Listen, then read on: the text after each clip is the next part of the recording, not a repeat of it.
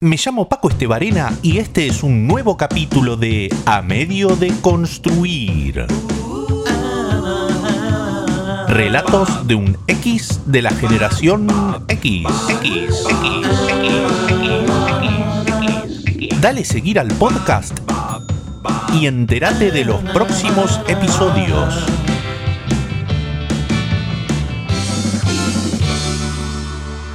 Los tocayos. Es extraño encontrar en una película dos personajes que compartan el mismo nombre de pila. Rara vez sucede. Y de ser así, se utiliza como recurso para el enredo y en films sin muchas pretensiones artísticas. Me excuso de antemano por las dudas de que esté equivocado. Me disculpo por si algún cinéfilo con ínfulas solemnes me hace notar de alguna obra de Bergman o de Greenaway que tenga dos Bjorns o tres Vladimires, que además sea profunda y dramática pero hasta que me demuestren lo contrario, la única referencia que me viene a la cabeza son el Dog y el Black Dog de ¿Qué pasó anoche? La pochoclerísima saga de comedia sobre resacas amnésicas preboda. Lo cierto es que fuera de la pantalla, la repetición de nombres en protagonistas de una misma escena cotidiana es de lo más corriente. Algunos podrán atribuírselo a las modas, si sabrán los empleados más viejos en los registros civiles de las oleadas de inscripciones de Susanas y Mónicas que golpearon contra sus escritorios en los años 50 y 60.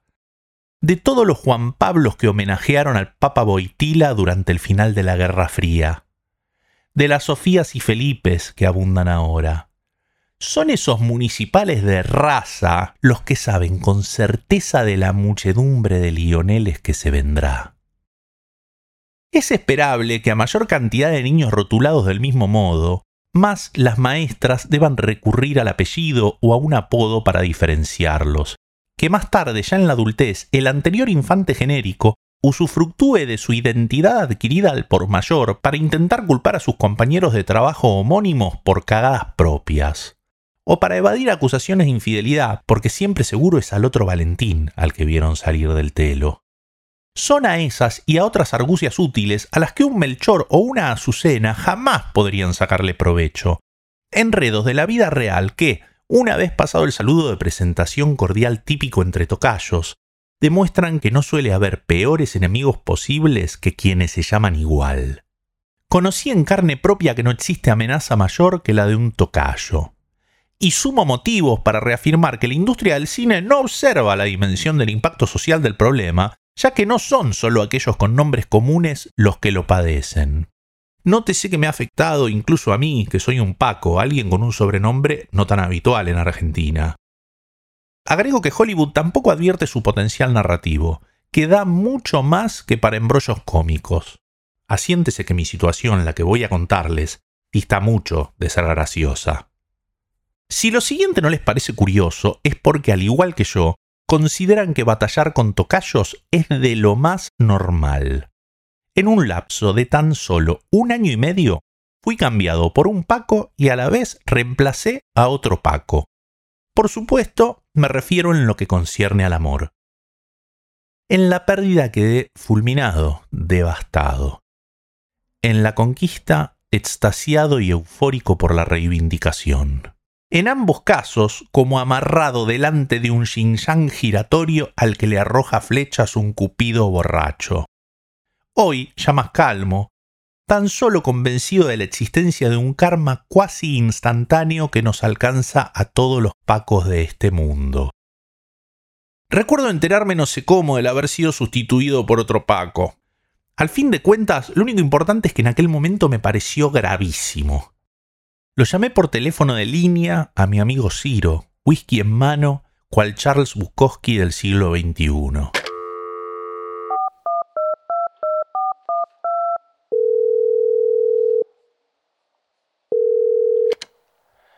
Cirito, ¿me podés creer que la que no debe ser nombrada ahora sale con otro Paco?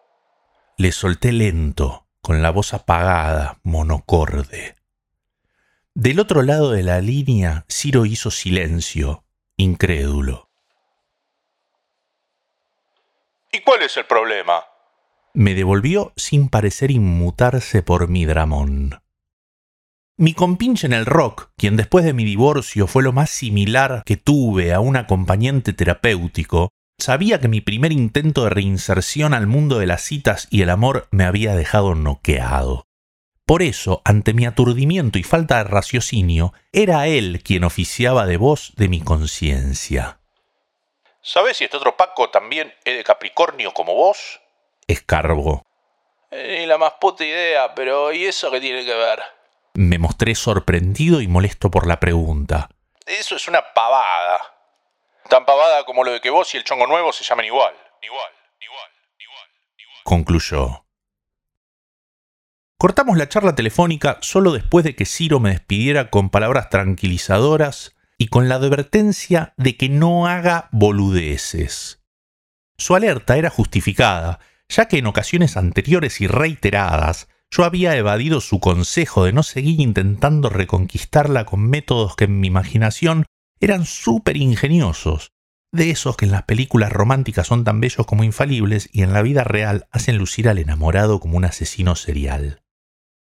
Pero a esa altura ya no necesitaba más de su control, no solo por haberme resignado a que no la recuperaría, sino porque ante la reaparición repentina, inexplicable y frecuente de la no susodicha, yo me gestionaba mis propias intervenciones.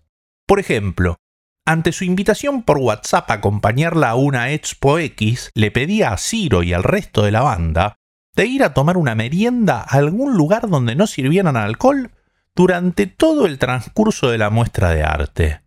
Terminábamos entonces los cuatro grandotes comiendo cupcakes con té en cafeterías de color rosa Barbie, tras mi pedido expreso de que me tacleen sin compasión en caso de querer escaparme al reencuentro. Por eso, a esa altura, ya no había peligro de que hiciera un papelón a causa de su nuevo Paco, el Paco Trucho. La realidad es que los argumentos de Ciro, si bien algo sensatos, no terminaron de convencerme del todo. Me cuesta considerar que la afiliación a un mismo signo zodiacal del ex y del novio actual de una misma mujer sea comparable a que ambos compartan el mismo nombre.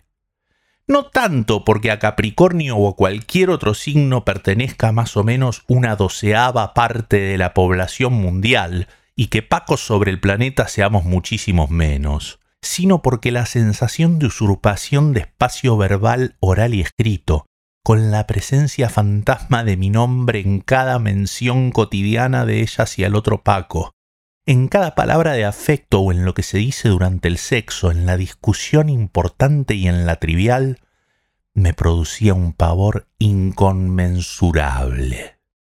Pero como con tantas otras cosas que me perturbaban, tuve que aprender también a vivir en paz con esa. A menudo pienso que esa etapa no fue más que una de las tantas que me trajo hasta acá, por lo tanto, indispensable. Si tuviera las llaves de un DeLorean volador que me permitiese volver en el tiempo, lo utilizaría solo para modificar resultados de partidos de Platense. Nunca intentaría corregir nada de lo dicho o lo hecho al solo fin de conservar o recuperar a ninguna mujer.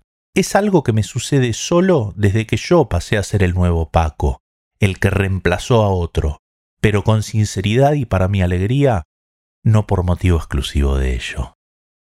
Si un año y pico atrás había sufrido una paliza total, mi encuentro con Victoria me hizo olvidar de todas las tristezas pasadas de inmediato, tanto como para pensar en llamarlo a una vez más, y decirle que ya no era necesario que mantengamos el pacto por el que yo no podía mencionar por el nombre de pila aquella que antes me había dejado tirado por el suelo.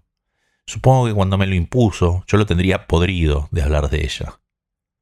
Pensé incluso en decirle que ahora podríamos llamarla derrota, en el caso raro y esporádico de que surgiera en una conversación. Que en las antípodas de la felicidad que me provocaba Victoria no podía haber alguien más que derrota. Pero tuve un instante de lucidez en el que caí en la cuenta de que ese juego de palabras era muy bobo, así que ese llamado a Ciro nunca existió. Todo lo que nos trajo a Victoria y a mí hasta acá excede largamente estos episodios descriptos, así que me lo reservo para otro relato. Pero en lo que atañe a esta historia, habrá sido no más allá de nuestra segunda o tercera cita, cuando me enteré de que efectivamente ella había tenido a otro Paco como novio antes que yo. No dudo que de haberle contado esta anécdota completa a alguna señora mayor, supongamos esperando el colectivo cual Forrest Gump, hubiera recibido de ella varios Dios te quita, Dios te da, cuando se cierra una puerta se abre otra, entre otras sarta de lugares comunes del repertorio popular. Frases hechas, pero que en cualquier caso traslucen cierta sabiduría. Convengamos que lo de los tres pacos es accesorio a la trama, que la verdadera reivindicación tiene que ver con lograr superar los tiempos difíciles, con saber despegarse de quienes a uno le hacen mal y acercarse a los que le generan bienestar. Sin embargo, no quiero terminar este relato sin mencionar algunos detalles de cómo es ser el Paco ganador, ese que desplazó a uno de sus tocayos y llegó para quedarse. El lugar en el que ahora me toca estar a mí. El Paco de hoy. Porque les confieso que tampoco es simple. Cada vez que Victoria me dice te amo, Paco, ¿Existirá acaso alguna fisura en su Matrix que la haga pensar por un momento en el Paco anterior? ¿Cómo saldré ranqueado en la comparación? ¿No es por cierto más natural que me contraste con ese Paco que contra cualquier otro de sus novios anteriores? Qué trastorno este flagelo interminable de los tocayos. Qué difícil ser un Paco más. Qué molesto ser este Paco. ¿Cuánta gente con tu mismo nombre conoces? ¿Se llena un auto de payasos con tocayos? Deja tu opinión en la página de este relato en amediodeconstruir.com.